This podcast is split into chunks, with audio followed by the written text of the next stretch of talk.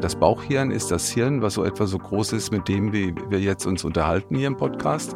Zwischen unseren Ohren, die gleiche Masse sitzt nochmal im Bauch verteilt. Ich möchte das Bild nochmal etwas anders zeichnen. Ein Patient kommt mit einer akuten Divertikulitis zum Arzt, einem Schub. 80 Prozent der Menschen werden nie wieder einen weiteren Schub in ihrem Leben erleiden.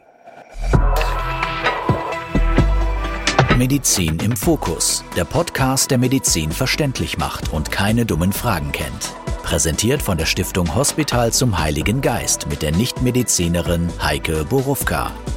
Verständlich ist es erst, wenn ich es verstanden habe. Eigentlich bin ich Journalistin und Gerichtsreporterin. Mit Anklagen, Gesetzen und Berufungen kenne ich mich also aus. In diesem Podcast aber bin ich die Laien und deshalb frage ich so lange nach, bis ich es verstanden habe. Dabei nehme ich kein Blatt vor den Mund und ich stelle auch die heiklen Fragen. In der heutigen Episode geht es um Divertikel. Dazu sagt das klinische Wörterbuch der Pschyrembel, angeborene oder erworbene sackförmige Ausstülpungen von Wandanteilen eines Hohlorgans, zum Beispiel des Dickdarms. Erworbene Divertikel entstehen durch Zug, Traktionsdivertikel oder Druck, Pulsionsdivertikel. Während sich beim echten Divertikel alle Wandschichten ausstülpen, sind beim falschen Divertikel nur Mucosa und Submucosa betroffen.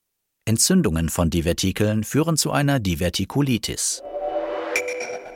Was das im Detail bedeutet, wovon ich, naja, allenfalls die Hälfte verstanden habe und wie man das in verständliche Sprache übersetzen kann, das bespreche ich mit meinen heutigen Gästen. Und das sind Professor Dr. Siegbert Rossol und Professor Dr. Thomas Kraus. Herr Professor Rossol ist Chefarzt der medizinischen Klinik am Frankfurter Krankenhaus Nordwest und Facharzt für innere Medizin, Gastroenterologie und Hepatologie. Herr Professor Kraus ist Chefarzt der Klinik für Allgemein, Viszeral und minimalinvasive Chirurgie, ebenfalls am Krankenhaus Nordwest. Herzlich willkommen. Bevor wir das Thema richtig angehen, müssen wir erstmal ein paar Begriffe klären. Also, was machen Sie da? Also Gastroenterologe weiß ich, Magen-Darm. Was macht ein Hepatologe? Der kümmert sich vor allen Dingen im Bereich der Magen-Darm-Organe um die Leber. Hepatologie ist die Lehre von der Leber, also alle Lebererkrankungen, akuten und chronischen Lebererkrankungen, ist ein Teilgebiet der Gastroenterologie. Kann man eigentlich auf die Idee kommen, wenn man sich Hepatitis überlegt, ja. ja. Exakt. Äh, alles, was unterhalb vom Zwerchfell und oberhalb vom Becken ist, darum kümmern wir uns in der Gastroenterologie, aber konservativ. Also nicht wie äh, Thomas Kraus operativ, sondern konservativ, internistisch. Wir therapieren Erkrankungen, wir diagnostizieren sie vorher, aber alles mit konservativen Maßnahmen, also Medikamenten, anderen Maßnahmen, nicht mit schneidenden Disziplin. Da haben wir unseren Kollegen an unserer Seite, Herr Kraus und seine Mitarbeiter. Und an Herrn Professor Kraus gleich die Frage, was macht der Viszeralchirurg? Der Viszeralchirurg ist ein Bauchchirurg. Wir kümmern uns um die Behandlung, Diagnose und Beratung bei Erkrankungen der inneren Bauchorgane. Eigentlich kümmern wir uns um genau die gleichen Patientinnen und Patienten wie Herr Rossul von der inneren Medizin, nur oft zu einem anderen Zeitpunkt im Verlauf der Erkrankung. Wer die innere Medizin ist oft mit oder meist mit unkomplizierteren, früheren Stadien zu tun hat, ist es im Durchschnitt so, dass der Chirurg erst bei Komplikationen, bei Problemen, bei internistisch nicht mehr lösbaren Situationen gerufen oder hinzugezogen wird. In der Summe ist es wichtig für die Patienten zu verstehen, dass ein Weg in die Chirurgie auch immer eine Beratung bedeutet. Es geht nicht darum, gleich zu operieren, sondern wir schauen mit einer gewissen anderen Perspektive auf die Erkrankungen, auch mit anderen Behandlungsmöglichkeiten wie die innere Medizin Wobei eins ganz klar ist, beide Fächer bewegen sich sehr stark aufeinander zu und reichen sich eng die Hand. Die Internisten werden auch immer chirurgischer und die Chirurgen werden immer internistischer. Irgendwann wird es mal so weit sein, dass die Grenzen zwischen beiden Fächern völlig aufgelöst sind, ist meine Prognose. Und schon habe ich was gelernt, noch bevor wir beim eigentlichen Thema sind, nämlich der Chirurg schneidet nicht immer, was ich gedacht habe. Kommen wir zum Thema. Divertikel, was ist das und wie entstehen die im Verdauungstrakt? Ich gucke Sie jetzt einfach beide an und Sie entscheiden, wer antwortet. Sie haben ja aus dem Pschyrembel äh, Divertikel im gesamten Körper, also vom Mund bis zum unteren Anteil erwähnt. Denn in den Hohlorganen, ganz typisch, Speiseröhre, Magen, Zwölffingerdarm, Dickdarm, da entstehen die Divertikel. Aber die Bedeutung der Divertikel für den Patienten sind in ihrer Gefährlichkeit, Bedeutung, Erkrankungshäufigkeit völlig unterschiedlich asymmetrisch verteilt. Fast alle Probleme mit Divertikeln entstehen im Dickdarm. Andere Divertikel nur dann, wenn sie größere Ausmaße äh, annehmen. Und die wenigsten Divertikel entstehen eben nicht im Dickdarm. Die machen also seltene Probleme, weil sie auch seltener auftreten. Die häufigsten Divertikelerkrankungen sind immer im Dickdarm und die sind nicht nur angeboren, das ist eher selten der Fall, sondern vielmehr im Laufe des Erwachsenenalters auftretend. Hat zum Beispiel im Dickdarm ein 40-Jähriger ein fünfprozentiges Risiko, Divertikel, also diese Ausstülpungen der Darmwand zu haben, tritt das auf beim 80-Jährigen bis zu 70, 80 Prozent. Ist also eine Erscheinung, die auch immer häufiger wird in Deutschland. Die deutsche Bevölkerung wird älter, das Bindegewebe wird schwächer, die Divertikel im Dickdarm sind die dominante Divertikelerkrankung heutzutage. Trotzdem, es gibt einzelne Divertikel, zum Beispiel am Eingang der Speiseröhre, die können, die treten ganz selten auf bei älteren Patienten. Die müssen dann auch operiert werden. Aber das spielt im Vergleich zur Statistik der Divertikelerkrankung im Dickdarm eine völlige Promillrolle. Deswegen gehen wir also vom Mund bis zum Dickdarm eigentlich von den Divertikelerkrankungen heute in der großen Bedeutung der gastroenterologischen Erkrankung, also Magen-Darm-Erkrankung, Divertikelerkrankung von einer Dickdarmerkrankung aus, die Divertikel tragende Anteile besitzt. Ich darf vielleicht ergänzen aus einer anderen Perspektive und vielleicht noch mal etwas weiter ausholen, weil in meinen Augen in den Sprechstunden, wenn die Menschen wegen dieser Erkrankung kommen, viele wirklich ein ganz diffuses Bild haben. Die sagen, ich habe Divertikel. Das klingt so ähnlich wie Husten und Schnupfen, aber an der Stelle sollte man noch einmal mit der Nomenklatur, mit der Begriffsbezeichnung etwas aufräumen. Ein Divertikel ist zunächst nichts anderes wie ein kleiner Sack eine Ausstülpung, Sie haben den Pschyrembel vorgelesen, eines Hohlorgans und Hohlorgane durchziehen den Menschen vom Mund bis zum Po, bis zum Schließmuskel wie bei einem Regenwurm. Vorne geht's rein, hinten geht's raus. Und an jeder dieser Stellen kann sich eine sackartige Ausstülpung ergeben. Herr Rossul hat darauf hingewiesen, es kann an der Speiseröhre sein wenn wir heute über Divertikel sprechen, dann greifen wir den Dickdarm besonders heraus, weil der Dickdarm besonders betroffen ist. Es kommt also, warum auch immer, wahrscheinlich durch Degenerationen oder durch Schwachstellen des Bindegewebes zu sackförmigen Ausstülpungen, stellen sich das vor im Bild wie Handschuhfinger eines Handschuhs.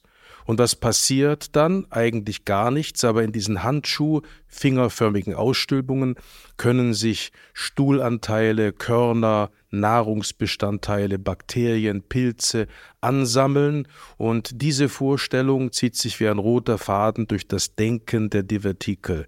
Also sackförmige Ausstülpungen, die Griechen haben uns schon beigebracht, dass alles fließt. Pantarei, der ganze Darm ist ein Verdauungsweg, wo der Stoffwechsel, wo die Nahrungsbestandteile vom Mund bis zum Po durchfließen. Und wenn ein Sack irgendwo ist, dann ist das wie ein Tümpel, ein Nebenarm des Rheines, wo dann die Fische und die Kaulquappen zu Hause sind, der nicht gereinigt wird, der nicht fließt. Und ich glaube, dieses Denken ganz vereinfacht ist auch heute noch prägend und für das Verständnis bedeutsam, warum daraus ein Krankheitswert werden kann.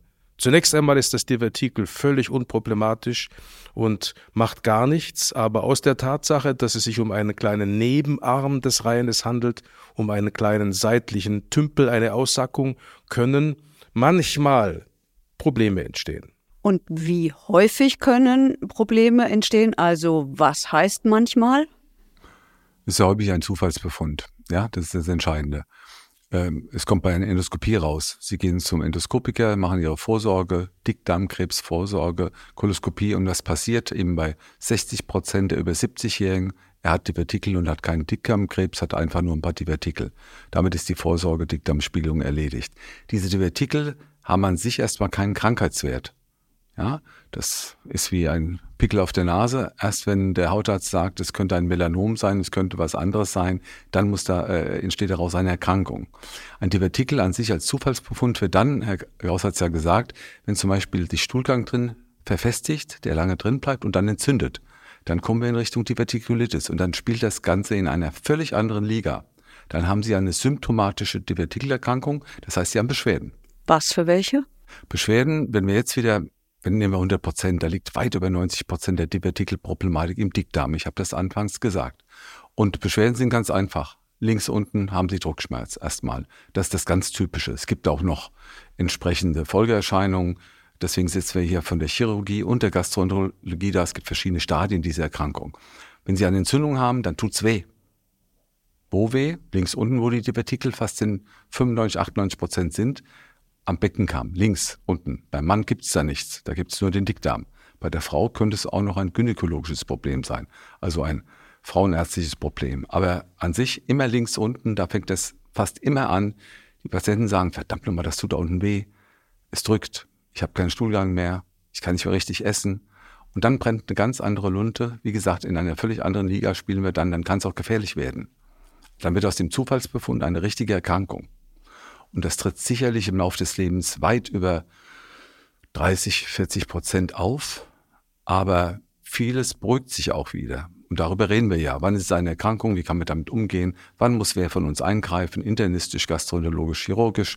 Das ist das Entscheidende. Also nochmal ganz wichtig ist mir, die Vertikel ist eine banale Situation im Dickdarm, die mit dem Alter entsteht. Ich habe die Zahlen genannt. Nur wenn der Patient Beschwerden hat, daran äh, rankt sich dann auch das ärztliche Handeln. Ja, mit anderen Worten, wenn Sie einen jungen Menschen, ein Kind, einen Jugendlichen spiegeln oder untersuchen, finden Sie fast nie Divertikel. Wenn Sie einen älteren, älteren Menschen ab 70, 80 spiegeln, sei es ein Mann oder eine Frau, finden Sie in 80 Prozent der Fälle Divertikel.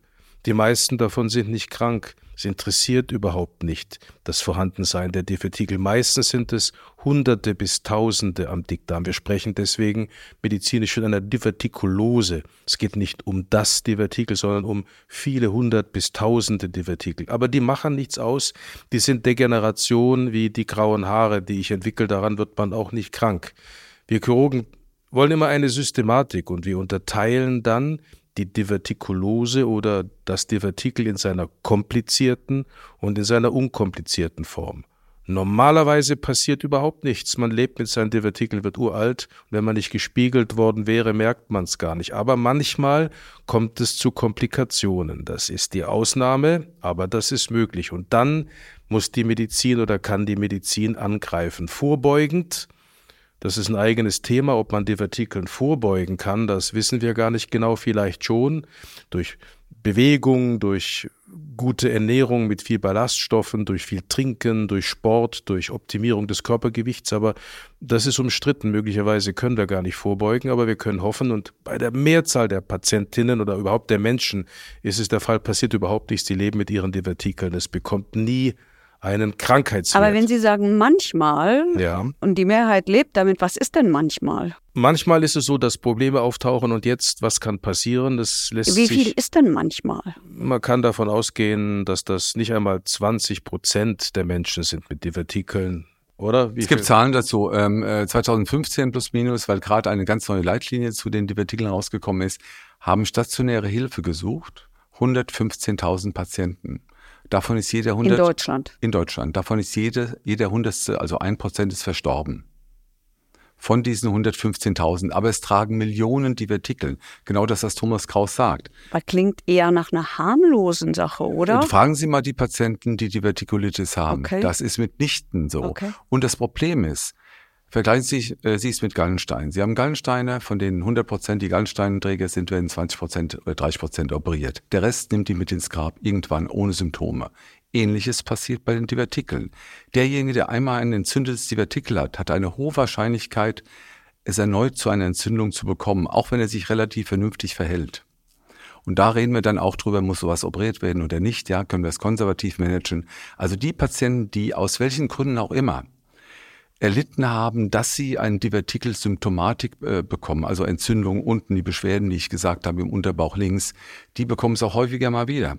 Ja, und da müssen wir alle sehr Ich habe im Unterbauch links tut's mir weh, links. aber mehr, ich will nicht sagen, aber mehr ist nicht, weil sie sagen, ja, denen geht's richtig schlecht. Ja, den kann's richtig schlecht gehen. Richtig so, schlecht. denen tut es weh, aber andere Symptome gibt's nicht. Doch, natürlich, das ist der Anfang. Sie haben gefragt, wie geht's los mit so einem Divertikel, wenn es Symptomatik macht? Also Beschwerden ist ganz typisch unten Druckschmerz und dann geht's los. Dann äh, hört der Stuhlgang langsam auf, die Patienten bekommen richtigen Druck.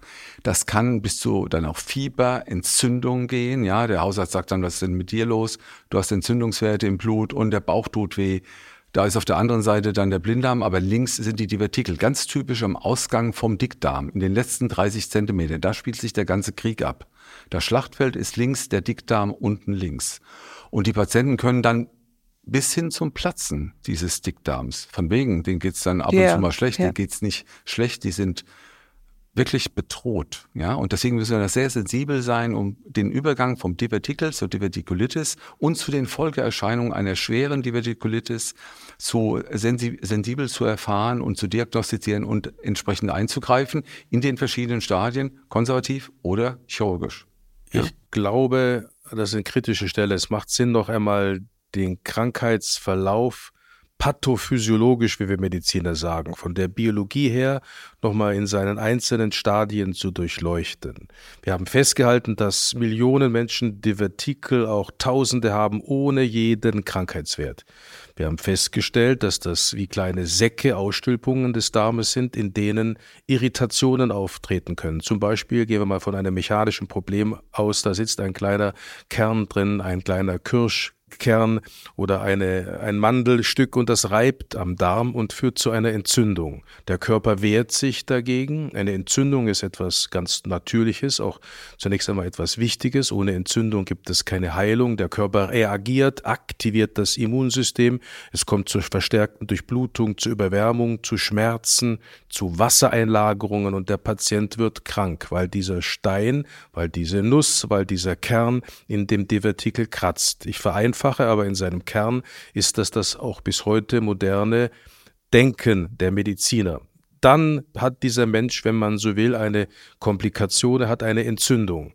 Normalerweise wird die Entzündung wie bei Hustenstupfen, Heiserkeit mit dem Problem fertig, der Stein wird ausgespült oder zerlegt, zerfällt und der Mensch normalisiert sich wieder. Wenn man Pech hat, geht die Komplikationskette weiter, die Entzündung nimmt zu und aus dieser lokalen, diffusen Entzündung entsteht, wenn man Pech hat, ein Loch im Bereich dieses Divertikels. Wir sprechen dann von einer Perforation. Dann begeben wir uns auf ein neues Problemszenario. Dann tritt Stuhl aus, dann tritt Inhalt des Darmes aus, dann tritt der Kern, der da vorher drin saß, aus und dann bekommen wir zumindest einen Abszess, eine Eiteransammlung. Wieder reagiert der Körper, wieder wird noch mehr Entzündung aufgebaut, noch kränker wird der Mensch, er bekommt jetzt spätestens hohes Fieber und wenn er Glück hat, bleibt die Erkrankung wieder stehen und der Eiter entleert sich in den Darm und alles heilt aus. Wenn man Pech hat, geht die Entzündung weiter, dann entstehen sogenannte Fisteln, dann schafft sich der Eiter neue Wege bis an irgendeine andere Oberfläche des Körpers. Wenn der betroffene Mensch Pech hat, ist das die in der Nähe gelegene Blase. Dann tritt plötzlich Stuhl beim Urin, beim Pinkeln auf oder Luft, ein höchst dramatisches Ereignis für die Patienten oder Patientinnen. Oder es geht in die Scheide oder in das Hüftgelenk oder in die Haut oder in eine andere Stelle des Darmes. Das nennen wir eine fistulierende Divertikulitis. Und schließlich kann es weitergehen und immer, immer ausheilen in jeder dieser Phasen mit unterschiedlichen Vernarbungen. Wenn man Pech hat, resultiert am Ende ein vernarbtes Rohr mit Fistelverbindungen und dann ist es klar, dass äh, was wir hier vor uns haben. Aber wichtig ist zu verstehen, dass diese Möglichkeiten, was alles passieren kann, selten sind und dass sie nie genau vorhergesehen werden können und dass wir immer davon ausgehen, eigentlich grundsätzlich, dass das Ganze auch durch einfache Maßnahmen zur Abheilung gebracht werden kann.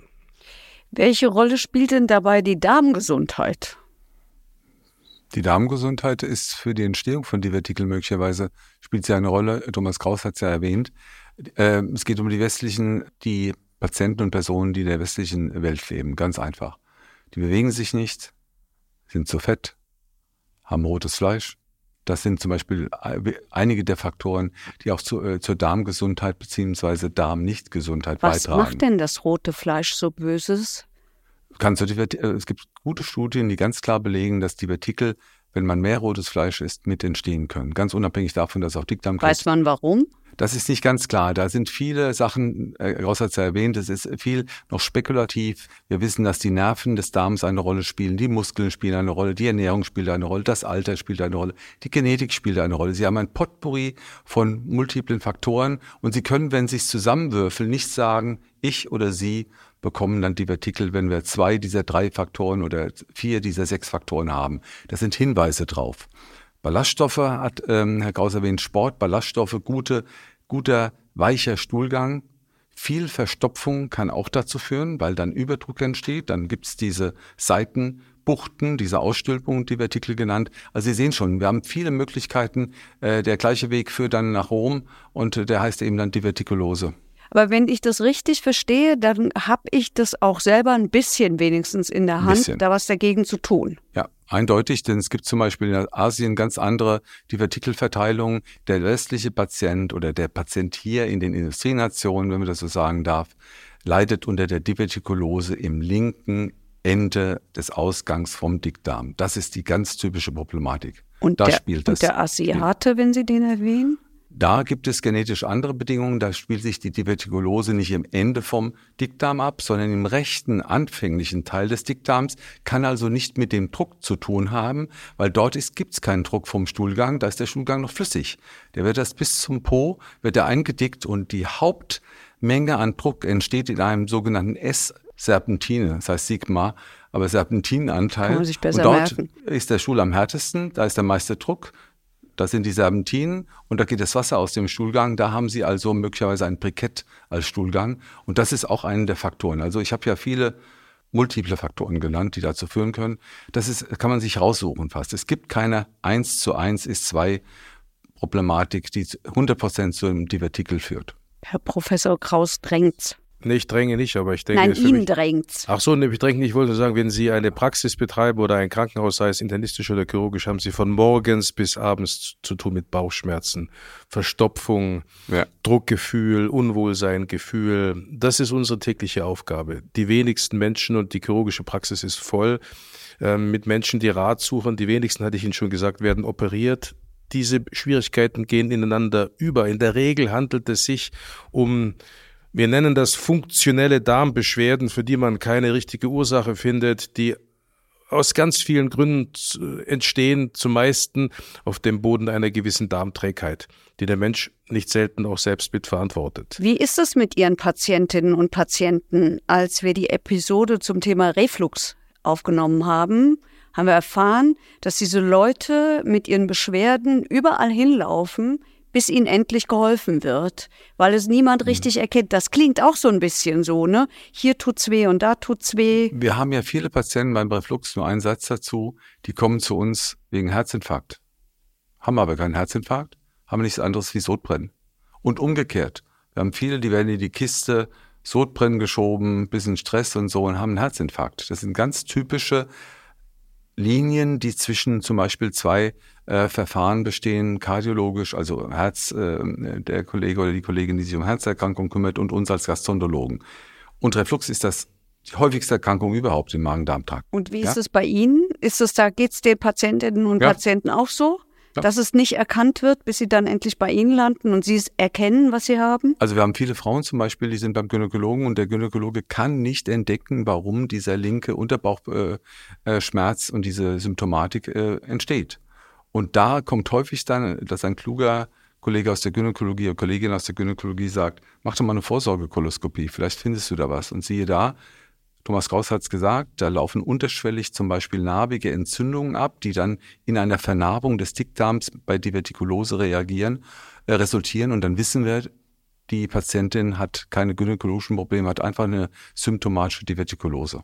Vielleicht ein allgemeiner Rat. Bauchschmerzen sind ähm, häufig, gehört zum allgemeinen Leben dazu. Und Beim Stress hat man Bauchschmerzen. Genau. Akute Bauchschmerzen hat man in vielen Situationen. Beim Liebeskummer. Es fängt an, kritisch zu werden, wenn diese Bauchschmerzen dauerhaft sind. Wir Mediziner nennen das chronisch.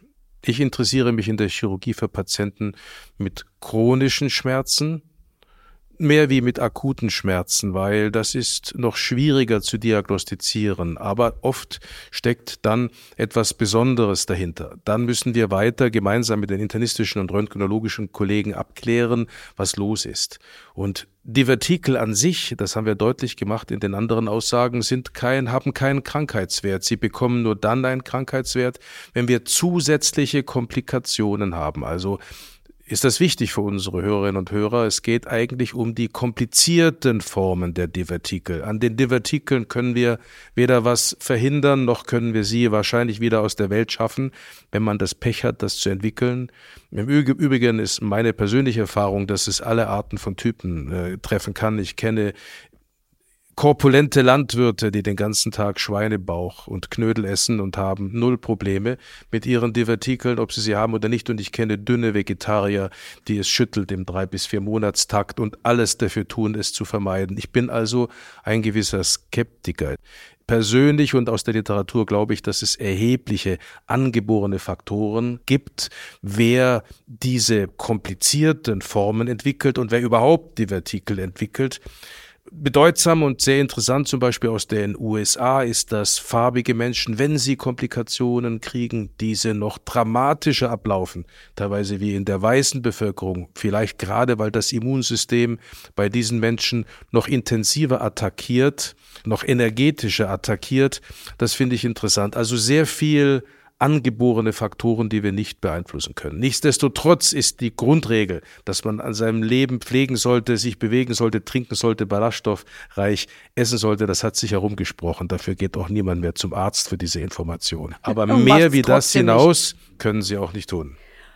Wenn Sie von Bauchschmerzen reden, Einmal sagen Sie, wenn sie chronisch werden, dann muss man was tun. Erstens, wo ist die Grenze zum chronisch werden? Und zweitens, wo ist denn der Unterschied zwischen Bauchschmerzen, die ich ähm, vielleicht habe, weil ich unter Stress bin und zusammenziehe, so kriegt man ja auch Bauchschmerzen oder ich weiß nicht, was es noch für Gründe für Bauchschmerzen gibt. Das, was äh, Gauss gesagt hat, funktionelle Beschwerden, die tauchen oft mal auf unter Stressfaktoren. Aber das ist immer eine Ausschlussdiagnose. Das heißt, es kommt ganz am Schluss. Wir müssen unbedingt unterscheiden und ausschließen, dass es zu Problematiken im Bereich der abdominellen, also der Bauchorgane kommt, ob jetzt rechts oben, links oben, links unten, rechts unten. Da gibt's Organe, wir wissen ganz genau, welche Organe dort wohin strahlen mit ihren Schmerzen und, und Beschwerden. Das ist eine ganz andere Geschichte als jetzt rein funktionell. Die am häufigsten sind diese funktionellen Beschwerden. Die haben aber keinen Organwert. Da funktioniert das Bauchhirn nicht. Das ist aber ganz am Schluss. Wir müssen bei Schwer da kann was, man was ist denn ein Bauchhirn? Bauchhirn ist das, das zweite. merkt der Bauch sich, oder Nein, was? nein, nein. Das Bauchhirn ist das Hirn, was so etwa so groß ist, mit dem wir, wir jetzt uns unterhalten hier im Podcast. Zwischen unseren Ohren. Die gleiche Masse sitzt nochmal im Bauch verteilt. Das wissen Sie vielleicht äh, noch nicht. Nee, wir haben schon von dem Magen ja. gelernt. Nein, nein, das ist also eine äh, Funktion. Das Bauchhirn steuert alle Magen-Darm-Organsituationen und kommuniziert mit dem Großhirn. Und dieses Bauchhirn, wenn es nicht richtig funktioniert, dann führt es zu funktionellen Beschwerden. Aber das ist jetzt allgemein gesagt eine Ausschlussdiagnose. Wir brauchen Organerkrankungen, die wir vermeiden und therapieren können. Gallebeschwerden, Divertikelbeschwerden, Blinddarmbeschwerden, andere Organbeschwerden, die haben ja Substanz, die, die ziehen eine Folge nach sich. Diagnostik und Therapie. Das heißt, wir müssen uns darum kümmern. Und wenn es links unten es ist, ich habe ja schon gesagt, Mann und Frau unterscheiden sich dort links unten, was vorhanden ist. Es kann eigentlich nur ein Blinddarm sein mit, mit äh, weitergeleiteter Schmerzsymptomatik oder eben diese Ausstülpungen, die vor Ort zur Schlacht aufrufen, ja, zu einen Krieg spielen, um den wir uns kümmern müssen. Und das kann wirklich bei manchen Patienten innerhalb von zwei, drei Tagen eskalieren. Das heißt, der Patient verschimmert sich mit seinen Symptomen in zwei, drei Jahren und dann sehen wir diese Patienten sehr oft in der Praxis oder sehen sie in der Ambulanz, sehen sie in der zentralen Notaufnahme, je nach Beschwerdebild. Ja, die suchen ja dann Hilfe in diesem Bereich.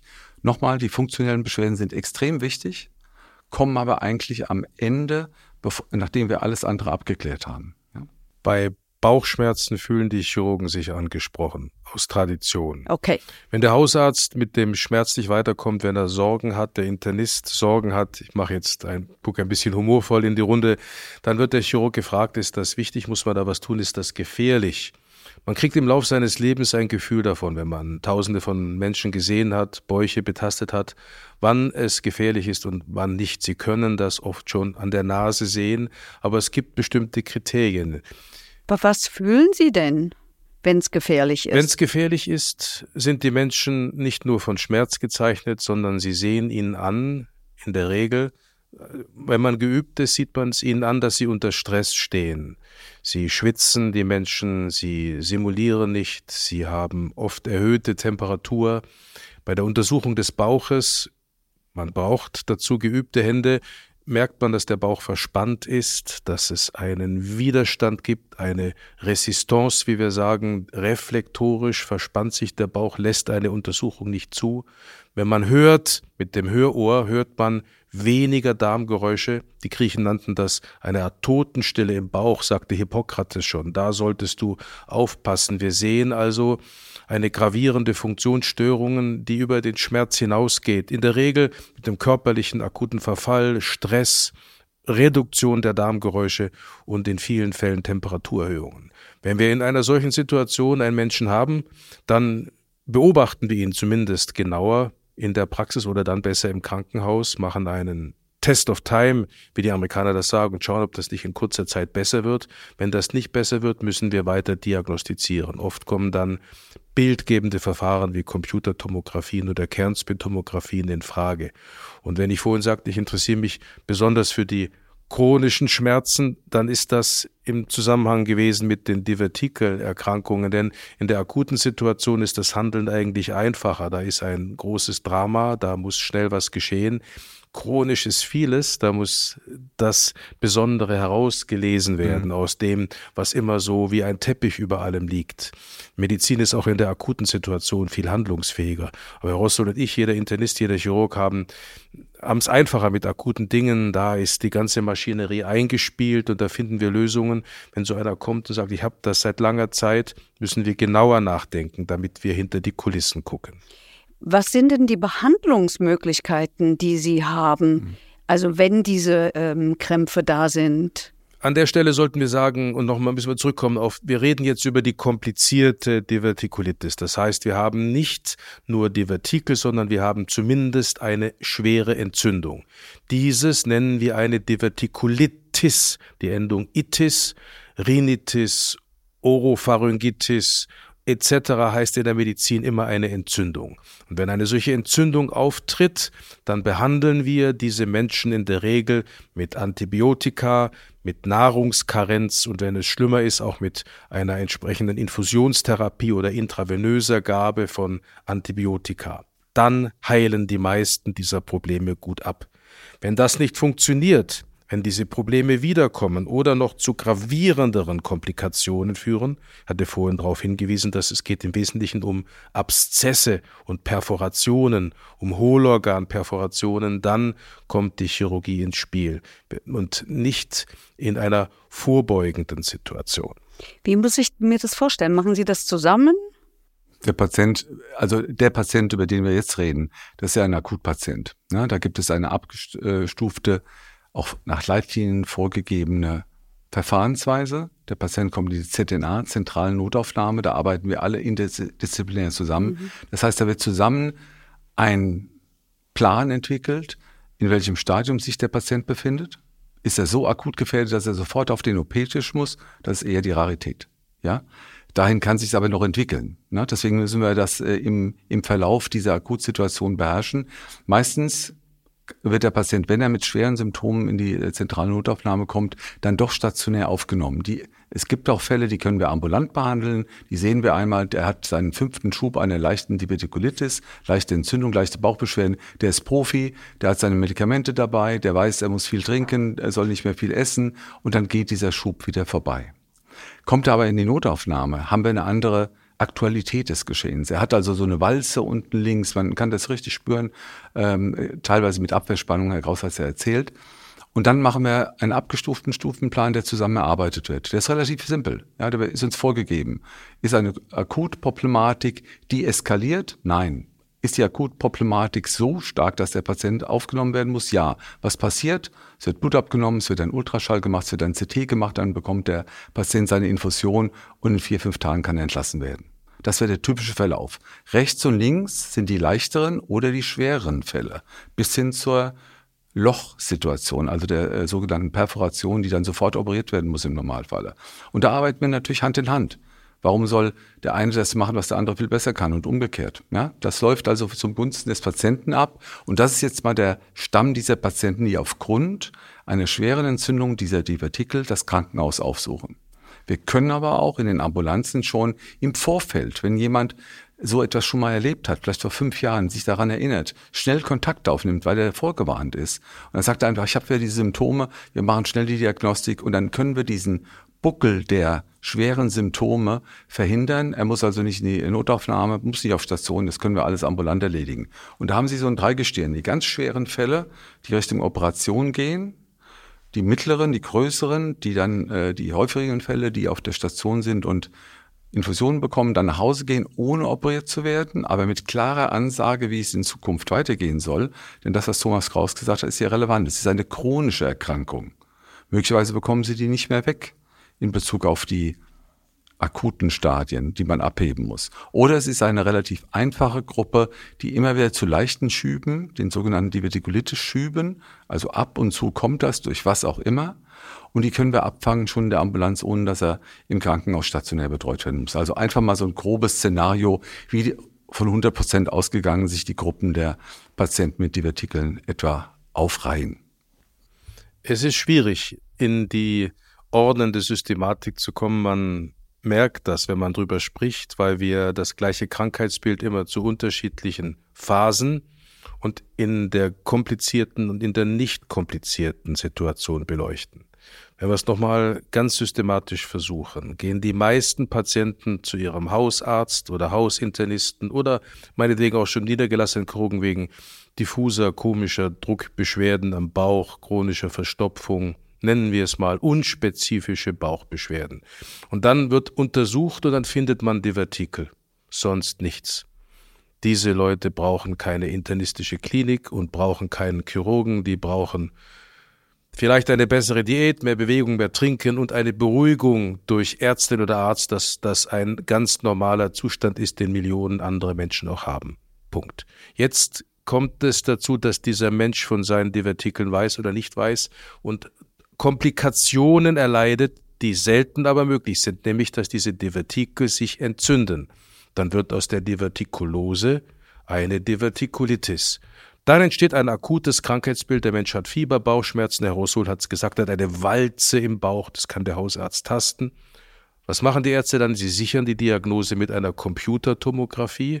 Fährt man den Menschen durch so eine Röhre hindurch, da sieht man den Darm leuchtend entzündlich und dann muss nicht operiert werden, dann soll nicht operiert werden, dann gibt man ein gutes Antibiotikum, meistens auch noch durch den Hausarzt, zu Hause als Tablette und Pille und dann geht das in der größten Zahl der Fälle weg und nach sieben Tagen ist alles vorbei wie beim Husten und Schnupfen. Was ist denn das für eine Tablette oder Pille? Ist das was Entzündungshemmung? Äh, nein, nein, nicht nur Entzündungshemmung, es ist ein was wir gesagt haben am Anfang, die Divertikel entzünden sich und dann vermehren sich die ja. Bakterien. Innerhalb von einem Tag. Wir bekämpfen die Bakterien. Natürlich, Explosion okay. heißt, und wenn die Bakterien an dieser Stelle abgetötet werden, geht natürlich auch die Entzündung zurück.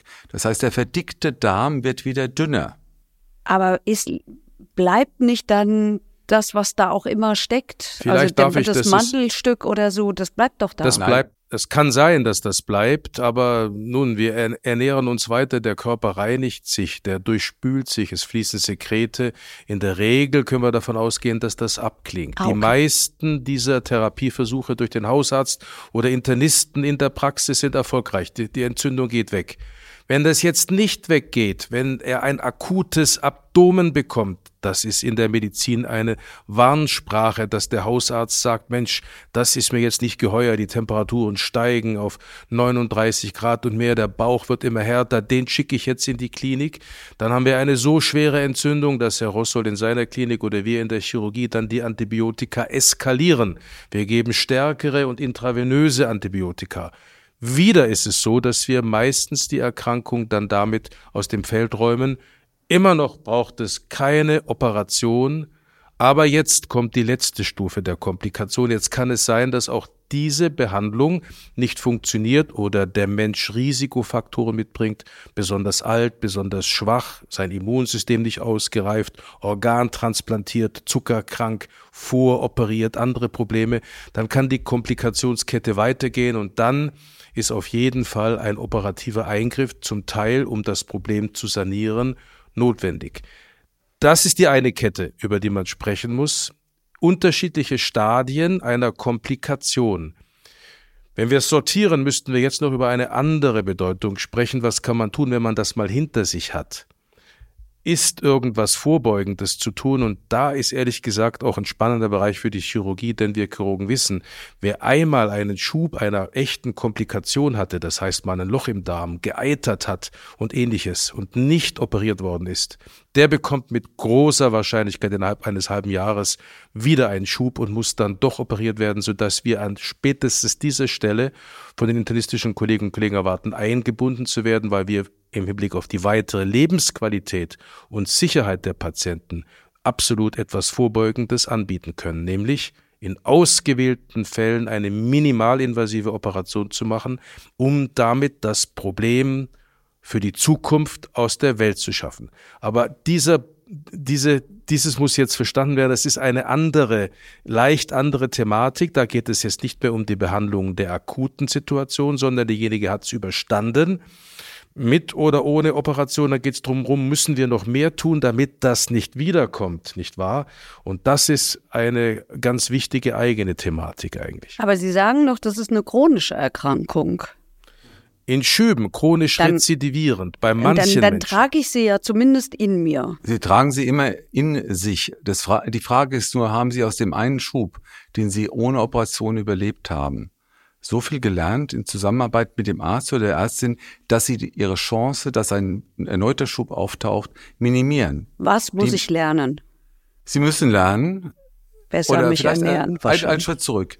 Wir haben neue Leitlinien. Das ist einfach auch wichtig im allgemeinen äh, Konsens zu wissen. Neue Leitlinien, die sagen, wenn Patienten den ersten Schub ganz dramatisch haben, werden sie häufig in bis zu 20 Prozent operiert.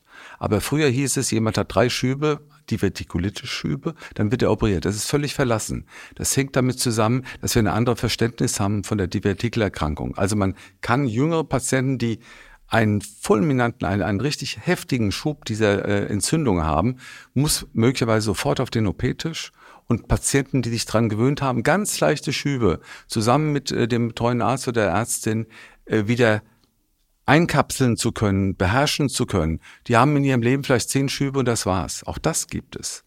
Und da bedarf es dieser Sensibilität, dass der Patient auch versteht, was er hat, eine chronische Erkrankung, wie andere Erkrankungen auch, die man hat chronisch. Aber er weiß um die Chance, dass er, wenn er sich vernünftig verhält, in einer Situation, wo er seine Beschwerden langsam beginnend merkt, dass er dort entsprechend reagiert, kurz Kontakt aufnimmt und dann war's das.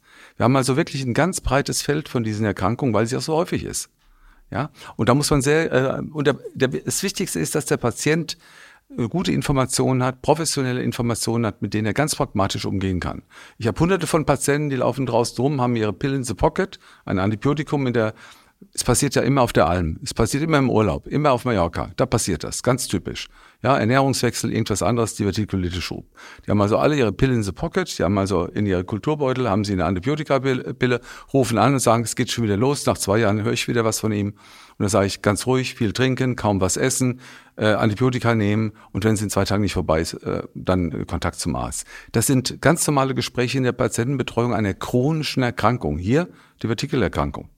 Aber nochmals ist wichtig, diese Abstimmung zu, äh, zu lernen. Und für uns ist ganz wichtig im Zentrum auch der Patient als gut informierter Patient über seine Erkrankung, wie eine andere chronische Erkrankung. Aber kann ich nicht auch was tun, indem ich mich einfach dann vielleicht mal anders ernähre? Das Sie betonen immer viel trinken, leuchtet ja, auch ein, ja, spült ordentlich durch. Ja, ja. Sie müssen, äh, äh, Thomas Kraus hat es gesagt, die Ballaststoffe. Die Zielgröße bei, einem Divertikel, äh, bei einer Divertikelerkrankung ist ein bis zwei weiche Stuhlgänge pro Tag. Sie glauben gar nicht, wie groß das Spektrum in Deutschland ist, wenn es um die Stuhlhäufigkeit äh, geht. Einmal pro drei Tage bis dreimal pro Tag ist noch normal. Sie glauben gar nicht, wie viel verstopfte Leute, gerade unter schlanken älteren Frauen wir haben, hm, gehen einmal pro nix. Woche auf Toilette. Ja, Nur um das mal äh, so ähm, zu skizzieren. Und wir brauchen bei einem gut geschulten Divertikel tragenden Patienten, dass er weiß, die Zielgröße wird aus welchen Gründen auch nicht mehr erreicht, er bekommt Beschwerden, dann kommt ein neuer Schub, den wir möglichst klein halten wollen. Ich möchte das ja? Bild nochmal etwas anders zeichnen. Ein Patient kommt mit einer akuten Divertikulitis zum Arzt, einem Schub. 80 Prozent der Menschen werden nie wieder einen weiteren Schub in ihrem Leben erleiden. War es so Schlimmes? Egal wie schlimm. Ein Schub eine Divertikulitis ist ein Schub, das heißt ein akutes Krankheitsgeschehen.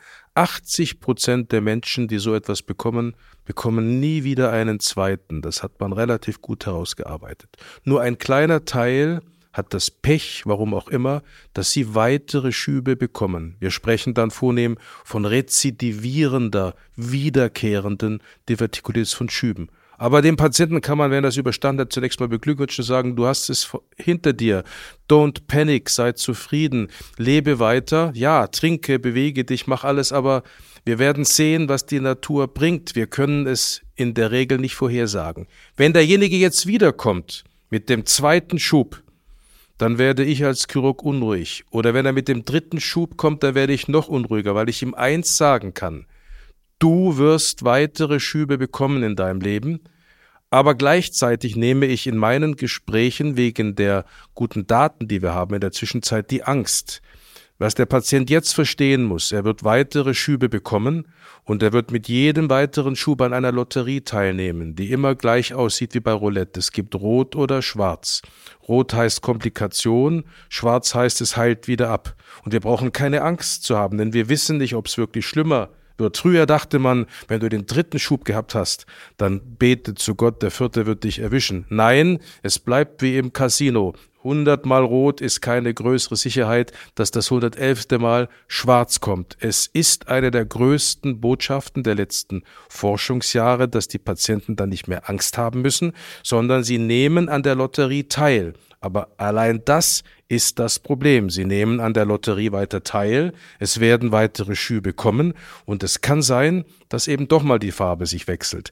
Das heißt, nach drei bis vier Schüben werden sowohl Internisten als auch Chirurgen langsam unruhig und überlegen, können wir nicht was tun, damit die Lotterie ein Ende hat? Und das besprechen wir mit dem Patienten, denn es gibt Möglichkeiten, die bedeuten allerdings operative Eingriffe, dass wir das Problem für die Zukunft aus der Welt schaffen. Aber das ist eine Sondersituation, nachdem wir mehrere Schübe hatten, also eine rezidivierende chronische Divertikulitis haben. Diese Patienten will ich als Chirurg gerne sehen und heute können wir mit modernen operativen Verfahren, auch mit robotischer Unterstützung dafür sorgen, dass die Lebensqualität dieser Patienten massiv verbessert wird und vor allem sicherer Urlaubsreisen gemacht werden können oder Segelreisen sind auch auf junge Leute äh, berufliche Leistungen erbracht werden können, die gerade begonnene Karriere erfolgreich fortgesetzt werden kann und so weiter. Da können wir etwas anbieten und da möchten wir gerne gehört und eingebunden werden. Vielleicht noch eine Zahl, etwa 20 Prozent der Patienten mit einer Beschwerde, die Partikelerkrankung, werden dann letztendlich doch im Leben operiert. Also jeder fünfte von dieser Gruppe, die dann hineingeht, die in diese chronische Divertikelerkrankung etwa. Ja, das muss man wissen. Das ist die Lotterie, die Thomas Kraus und, eben Und das reflektieren hat. wir ganz ja. genau. Ja. Grundsätzlich ist das alles ungefährlich, aber wir gucken uns an, wie oft hast du das gehabt, wie schwer war das, hast du Risiken, was möchtest du mit deinem Leben machen, bist du viel unterwegs? Wir würden einen Bergsteiger, der sagt, ich bin die nächsten sechs Monate im Himalaya, ganz anders beraten, wie jemand, der sagt, ich habe nur zu Hause meinen Kanarienvogel zu füttern und ansonsten gehe ich dreimal in der Woche zum Hausarzt, ich mache ein bisschen Spaß. Die Operationen werden ganz gezielt erwogen, um die langfristige Lebensqualität von Menschen zu erhalten oder einfacher zu verstehen, in der akuten Katastrophe, wenn es wirklich so vereitert ist und so problematisch oder so fistelt, dass keine andere Rettung mehr da ist. Aber die schwierige Frage ist die vorbeugende Operationsstellung, damit das Leben langfristig, nachhaltig mit guter Lebensqualität erhalten werden kann. Das heißt, den Bergsteiger würden Sie operieren ja. und äh, denjenigen, der dreimal die Woche zum Hausarzt geht, nicht. Das ist vielleicht jetzt eine zu polare Feststellung, habe ich vor humorvoll gesagt. Derjenige, der gut behütet ist, keine besonderen Risiken hat, sonst fit ist und in ärztlicher Behandlung jederzeit bei Herrn Russell oder mir Antibiotikum kriegen kann. Aber derjenige, der durch Nepal campt, wenn der schon drei Schübe hat, würde ich ihm sagen, er solle doch drüber nachdenken, ob er, bevor er den Everest wieder angreift, einmal seinen drohenden erneuten Entzündungsschub beseitigt. Das in der Tat würde ich ihm raten. Zum Schluss ähm, eben schon ein Rat, aber gibt es auch irgendwelche, also das mit der Ernährung haben wir gehört, aber gibt es irgendwelche speziellen Organisationen oder so, wo sich Menschen hinwenden können, sozusagen als Zwischenschritt oder vielleicht als Hilfe, dass man lernt, sein Leben ein bisschen zu verändern, gesünder zu leben? Keine Ahnung, ich weiß es nicht. Also es gibt ja sehr viele Selbsthilfegruppen, die aber häufig bei schweren Erkrankungen, äh, Lebererkrankungen, onkologischen Erkrankungen, chronisch entzündlichen Darmerkrankungen, ja, weil das lebenslange Erkrankungen sind oder sehr schwere Erkrankungen über einen gewissen Lebensabschnitt hinaus, ähm, die äh, zu Selbsthilfegruppen und zu Organisationsformen oder Transplantierte, ja, zu Organisationsformen äh, in der Selbsthilfe führen. Das eigentlich nicht jetzt bei der Divertikel-Situation. Ja, ähm, äh, eine spezielle Divertikel-Selbsthilfegruppe gibt es meiner Kenntnis nach im Moment nicht. Aber viele der Patienten, und das ist ein wichtiger Punkt, den Sie ansprechen, sind ja mittlerweile gut geschult, weil sie eine chronische Erkrankung haben. Wir haben es ja gesagt. Wenn hier Richtung Operation oder Richtung Beherrschung dieser Erkrankung geht, ist der informierte Patient sich selbst am nächsten und weiß genau Bescheid über seine chronische Erkrankung. Und das ist für uns immer das Wichtigste. Selbsthilfegruppen auf dem Feld gibt es keine wirklich funktionierenden. Ich erlaube mir noch einmal etwas Werbung für unser Krankenhaus und die Kooperation zwischen Innere Medizin, Herr Rosso, sein Team und meinem zu machen, denn wie wir herausarbeiten wollten, beraten wir die Menschen sehr intensiv in der Frage, wann ist dieses Problem, Divertikel, wirklich relevant, wann ist es nur ein Nebenschauplatz im Leben und wann muss man akut und wann muss man vorbeugend etwas tun. Dieses ist eine besondere Kompetenz, die auf der Erfahrung beruht, auf der Zusammenarbeit der Ärzte beruht, auf der Möglichkeit einer guten Diagnostik beruht und man muss sich mit den Menschen ganz genau beschäftigen, mit dem Einzelfall, seinen Risiken, seinem Lebensstil, seinem Alter, seinen Zusatzerkrankungen. Dann kann man gut beraten und dann kann der Divertikulose und der Divertikulitis auch ziemlich viel von seinem Schrecken genommen werden. Selbst wenn das Kind in den Brunnen gefallen ist und schwere Komplikationen vorliegen, wie ein Abszess, eine Fistel oder eine Blutung, kann heute mit modernen Maßnahmen der inneren Medizin endoskopisch Clips, Interventionen wie Einlage von Drainagen durch Radiologen oder auch durch moderne minimalinvasive Operationen mit robotischer Unterstützung. In der Regel können die Kohlen aus dem Feuer geholt werden, aber wir legen Wert darauf, dass man sich möglichst frühzeitig in eine gute Beratung geben sollte, damit man sein persönliches Profil, ich habe vorher vom Roulette gesprochen, bin kein regelmäßiger Casinogänger, aber wir wollen eben den Patienten so beraten wie ein guter Banker, der den Patienten nicht in irgendwelche Investitionen treibt, die er nicht verantworten oder gar nicht überblicken kann, sondern wir wollen ihn gut beraten und ihm auch die oder ihr die Angst nehmen vor der Erkrankung oder vor überhaupt dem Phänomen, denn wenn man das Ganze gut reflektiert und wenn man wirklich immer wiederkehrende Schübe hat, auch sich gut führen und beraten lässt, nicht wahr, internistisch-chirurgisch kombiniert, dann hat diese Erkrankung keinen großen Schrecken. Ich wollte Sie eigentlich als letztes nach der Hoffnung für die Zukunft fragen. Ich glaube, die haben Sie gerade beantwortet, die Frage. Das ist, glaube ich, die Hoffnung für die Zukunft. Ich muss keine Angst haben. So, da sind zwei ja. mit ihren Leuten und die kümmern sich schon. Vielleicht noch ein, ein Abfallprodukt dieser ganzen Situation. Wir haben es eben äh, als Artikel Zukunft auch diskutiert. Diese Patienten, die sich sehr gut auskennen mit sich, die kommen auch immer zur Vorsorge. Spiegelung Dickdarmkrebs. Das heißt, diese Patienten haben die geringsten Chancen, äh, Polypen und ähnliches zu entwickeln, weil sie häufig auch dann ähm, endoskopiert werden, also mit dem Endoskop untersucht werden, der Dickdarm untersucht wird. Als Neben- und Abfallprodukt machen wir dann sozusagen auch die Prävention Dickdarmkrebs. Und mit solchen Hoffnungsinformationen für solche Patienten kann man vielleicht auch noch was für in der allgemeinen Bevölkerung erreichen, denn da sind wir auch noch hinten dran. Vorsorge für bestimmte Darmerkrankungen. Zum Schluss eine Frage aus der Community, also nicht von uns, nämlich die Frage, wenn die Vertikel vorhanden sind, dann, das haben Sie ja sehr eindrücklich geschildert, dann ist die häufigste ähm, Komplikation eben Entzündungen. So. Jetzt äh, werden wir hier gefragt, Problem, wenn hier undifferenziert Antibiotika gegeben werden, dann wird häufig auch gleich die gesamte Darmflora platt gemacht und macht dann gegebenenfalls weitere Komplikationen. Sie sagen schon, hm, also diese Frage kommt sehr häufig, ist auch wirklich berechtigt. Aber Antibiotika sind, nur, sind nicht schlecht, weil sie Antibiotika sind, sondern weil sie häufig bei den falschen Patienten zu lange und die falschen Medikamente genommen werden. Das ist das entscheidende Problem. Ich habe Ihnen am Anfang gesagt, es gibt ganz leichte Stadien der Divertikulitis, der Entzündung der Divertikel. Und die können wir mit Ernährungsumstellung, mit leichter, äh, leichter Kost ohne weiteres zum Abheilen bringen. Dann gibt's diese schweren Stadien und dann brauchen wir und dürfen Antibiotika nicht verteufeln. Antibiotika, gerade die wir hier nehmen, haben eine niedrige Resistenzentwicklung, wenn wir die nehmen.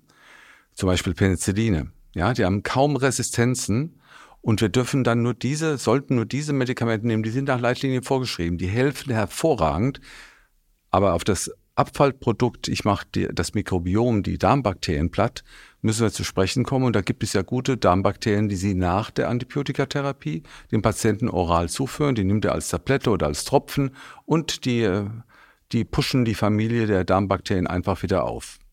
Aber bitte nicht Antibiotika verteufeln, die in diesen Mittelstadien mit starker Entzündung, mit Bauchschmerzen, mit Fieber, mit Entzündungswerten im Blut, die dann absolut notwendig sind, um diese Divertikelentzündung zur Abheilung zu bringen, damit nicht Schlimmeres passiert.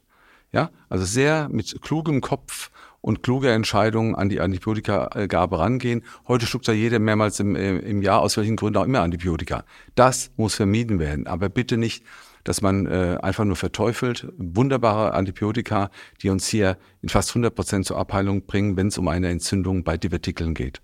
Herr Professor Dr. Rossol, Herr Professor Dr. Kraus, Vielen herzlichen Dank für dieses äh, wirklich aufschlussreiche Gespräch zum Thema Divertikel. Danke Ihnen, dass Sie da waren. Wir danken Ihnen.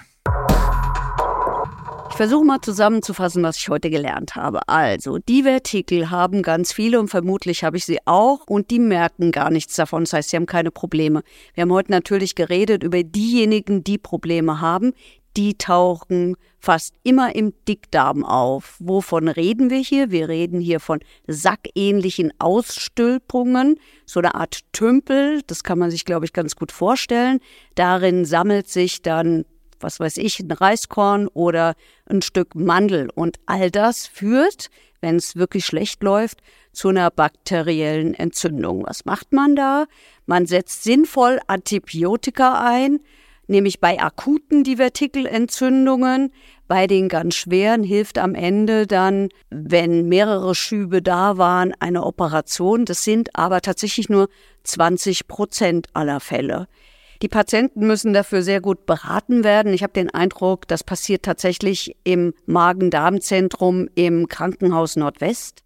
Deshalb auch, weil hier Internisten, also Gastroenterologen mit den Chirurgen zusammenarbeiten, weil sie hier sich eine gemeinsame Diagnostik überlegen und auch eine gemeinsame Therapie dann anbieten. Und wenn euch diese Folge gefallen hat, dann abonniert ihr einfach Medizin im Fokus, dann verpasst ihr nämlich überhaupt keine Folge mehr.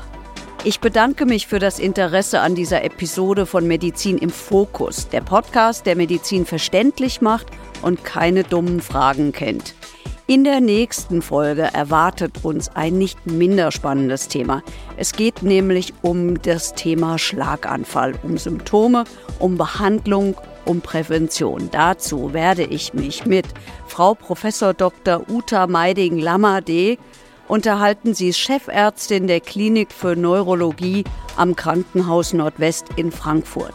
Wenn ihr dazu Fragen habt, dann sendet uns eure Fragen gerne an podcast.sthhg.de oder ihr schickt sie an unseren Instagram-Account vom Krankenhaus Nordwest. Ich hoffe, euch auch in der nächsten Folge von Medizin im Fokus begrüßen zu dürfen. Bis dahin, bleibt neugierig und lasst es euch gut gehen.